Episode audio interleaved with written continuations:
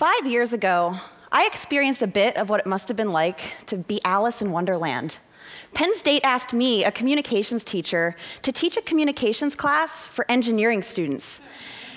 And I was scared, really scared, scared of these students with their big brains and their big books and their big unfamiliar words. But as these conversations unfolded, I experienced what Alice must have when she went down that rabbit hole and saw that door to a whole new world. That's just how I felt as I had those conversations with the students. I was amazed at the ideas that they, that they had, and I wanted others to experience this wonderland as well. And I believe the key to opening that door is great communication. We desperately need great communication from our scientists and engineers in order to change the world.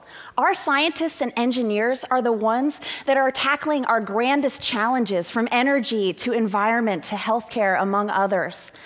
And if we don't know about it and understand it, then the work isn't done. And I believe it's our responsibility as non scientists to have these interactions. But these great conversations can't occur if our scientists and engineers don't invite us in to see their wonderland. So, scientists and engineers, please talk nerdy to us. I want to share a few keys on how you can do that to make sure that we can see that your science is sexy and that your engineering is engaging. First question to answer for us so what? Tell us why your science is relevant to us. Don't just tell me that you study trabeculae, but tell me that you study trabeculae, which is the mesh like structure of our bones, because it's important to understanding and treating osteoporosis.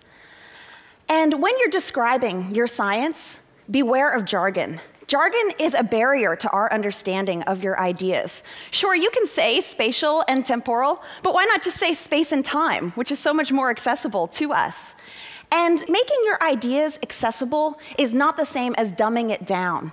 Instead, as Einstein said, make everything as simple as possible, but no simpler. You can clearly communicate your science without compromising the ideas a few things to consider are having examples, stories, and analogies. Those are ways to engage and excite us about your content. And when presenting your work, drop the bullet points. Have you ever wondered why they're called bullet points? what do bullets do? Bullets kill, and they will kill your presentation. A slide like this is not only boring, but it relies too much on the language area of our brain and causes us to become overwhelmed.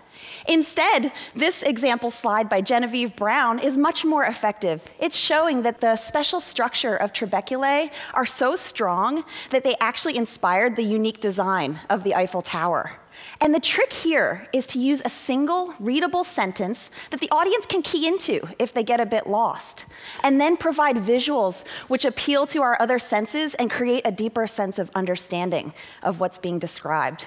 So I think these are just a few keys that can help the rest of us to open that door and see the wonderland that is science and engineering. And because the engineers that I've worked with have taught me uh, to become really in touch with my inner nerd, I want to summarize with an equation. Take your science, subtract your bullet points and your jargon, Divide by relevance, meaning share what's relevant to the audience, and multiply it by the passion that you have for this incredible work that you're doing. And that is going to equal incredible interactions that are full of understanding. And so, scientists and engineers, when you've solved this equation, by all means, talk nerdy to me.